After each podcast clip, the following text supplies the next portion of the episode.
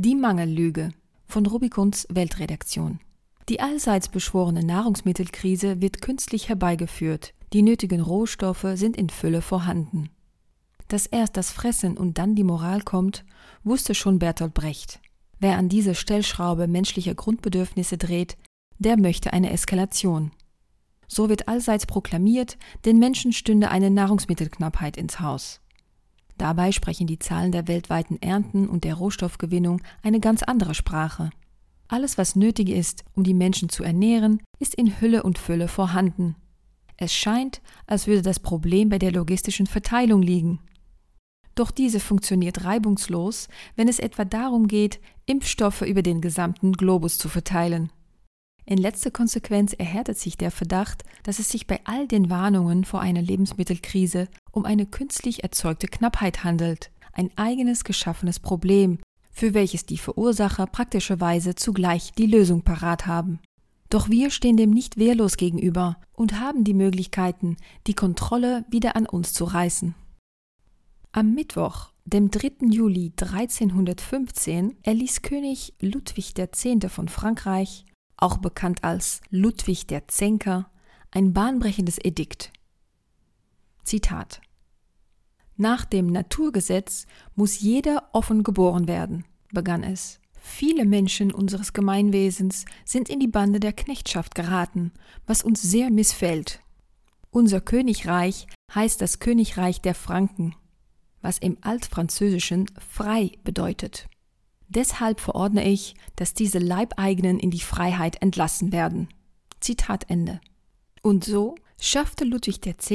mit einem Federstrich die Sklaverei und Leibeigenschaft in Frankreich ab.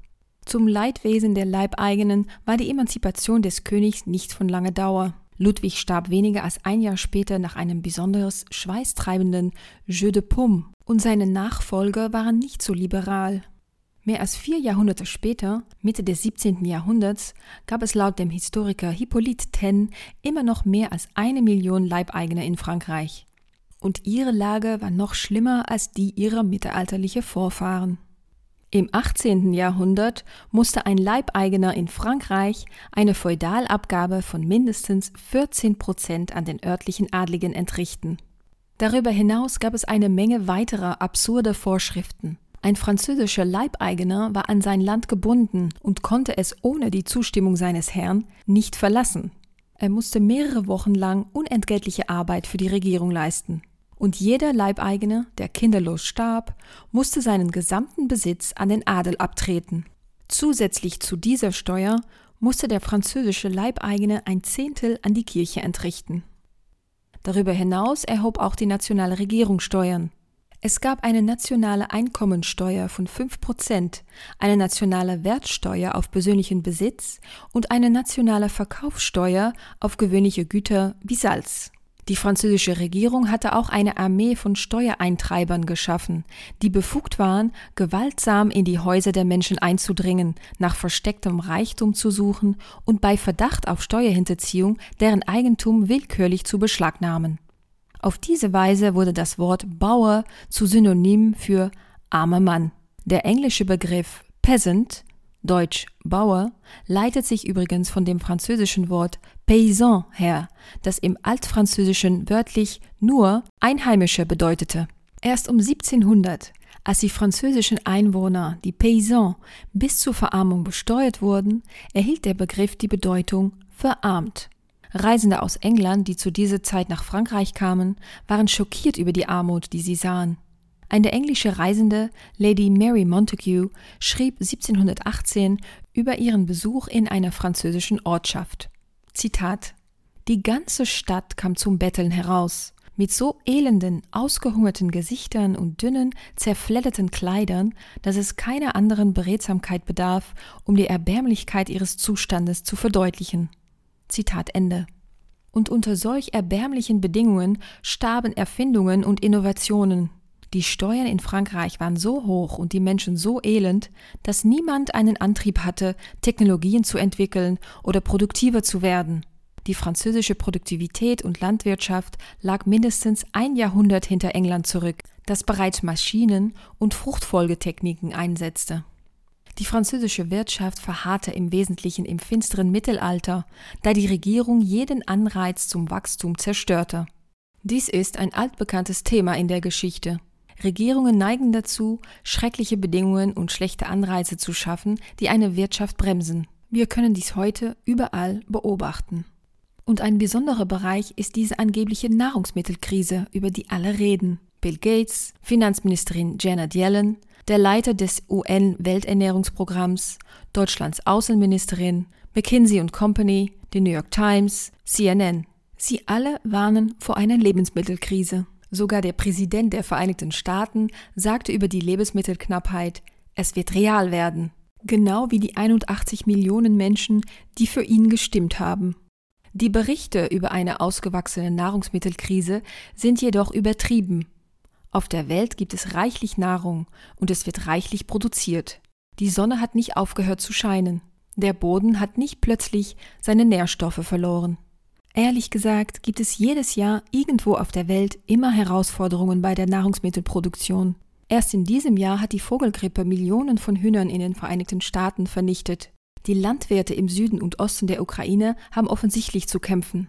Aber was Sie wahrscheinlich noch nicht gehört haben, ist, dass Australien in dieser Saison eine Rekordweizenernte eingefahren hat. Ironischerweise gilt das auch für Russland. Die brasilianische Maisproduktion liegt mit 112 Millionen Tonnen nah an einem Rekordwert.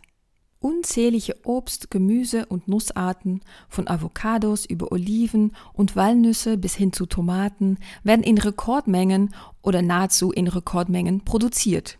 Und selbst wenn es wirklich kritische Probleme bei der Nahrungsmittelproduktion gäbe, existieren weltweit riesige Agrarflachen, die bepflanzt werden könnten, insbesondere mit saisonalen Getreidearten wie Weizen. Vielleicht haben Sie in den vergangenen Monaten viel über Düngemittelknappheit gelesen. Die drei wichtigsten Bestandteile von landwirtschaftlichen Düngemitteln Stickstoff, Phosphor und Kalium sind jedoch nicht knapp.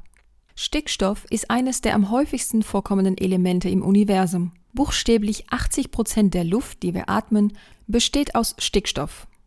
Phosphor, der aus dem Phosphatabbau stammt, ist in den Vereinigten Staaten, Brasilien und Marokko unglaublich reichlich vorhanden. Und Kalium stammt aus dem Kalibergbau, wobei Kanada über die größte Produktion und die größten Reserven der Welt verfügt. Unterm Strich fehlt es der Welt nicht an den Rohstoffen für die Nahrungsmittelproduktion. Allerdings ist der Transport von Lebensmitteln vom Bauernhof zum Kühlschrank definitiv schwieriger geworden. Dieses System Ernte, Verpackung, Inspektion, Versand, Lagerung hat jahrzehntelang gut funktioniert. Erst in jüngster Zeit ist die globale Versorgungskette wegen der Pandemiehysterie zusammengebrochen, was sich zweifellos auch auf den Lebensmittelhandel ausgewirkt hat. Aber wie bei der wirtschaftlichen Misere Frankreichs um 1700 ist dies vor allem eine Frage von schlechter Regierung. Im Kern ist an der globalen Lieferkette nichts auszusetzen. Müssen Sie überzeugt werden? Bedenken Sie, dass Pfizer in der Lage war, Milliarden von Impfstoffen zu produzieren, sie in der ganzen Welt zu verteilen und sogar eine Temperatur von minus 90 Grad Celsius während des Transports aufrechtzuerhalten. Beim Vertrieb von Impfstoffen ist nie etwas von Problemen innerhalb der globalen Lieferkette zu hören. Aber in Bezug auf Babynahrung in den Vereinigten Staaten? Plötzlich gibt es ein unüberwindbares Problem in der globalen Lieferkette. Unterm Strich funktioniert die globale Lieferkette, aber nur, wenn sie wirklich wollen, dass sie funktioniert. Und ihre Prioritätensetzung ist absolut widerlich. Sie könnten das alles in Ordnung bringen. Wenn die Regierung so besorgt über die hohen Mineralölpreise ist, warum hat sie dann nicht die neue Produktion beschleunigt? Wenn sie so besorgt über die Düngemittelpreise sind, warum haben sie dann nicht die Genehmigungen für neue Phosphatminen, Kalibergwerke und Düngemittelproduktionsanlagen beschleunigt? Ob es nun Vorsatz ist, die Wirtschaft zu zerstören oder einfach ein Höchstmaß an Inkompetenz, die Ergebnisse sind offensichtlich. Und das Fiasko mit der Babynahrung ist das perfekte Beispiel dafür. Deshalb ist es so interessant, Joe Biden sagen zu hören, dass die Nahrungsmittelkrise real sein wird. Denn er scheint wild entschlossen zu sein, sie herbeizuführen. Noch lächerlicher sind die Lösungen für diese angebliche Nahrungsmittelkrise. Wir haben unsere Tech-Aristokraten wie Bill Gates und Mark Zuckerberg, die neu konzipieren wollen, wie wir übrigen Paysans unser Leben leben sollten. Sie rufen zu einer grünen Revolution auf, was idealistisch klingt, bis man sieht, was sie tatsächlich vorschlagen.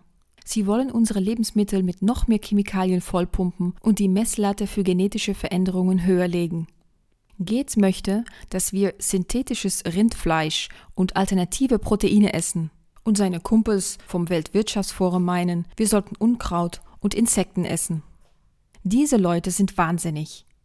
Zum Glück ist es recht einfach, sich von ihren Ideen zu distanzieren. Schließlich lassen sich viele unserer Grundnahrungsmittel ganz leicht selbst anbauen. Einfache Gemüsesorten wie Salat und Koriander können in einem Kasten auf der Fensterbank gepflanzt werden und sind in nur wenigen Wochen verzehrfertig. Wenn Sie Zugang zu Sonnenlicht, ein wenig Erde und einen Pappbecher haben, können Sie noch heute damit beginnen, die Kontrolle zu übernehmen.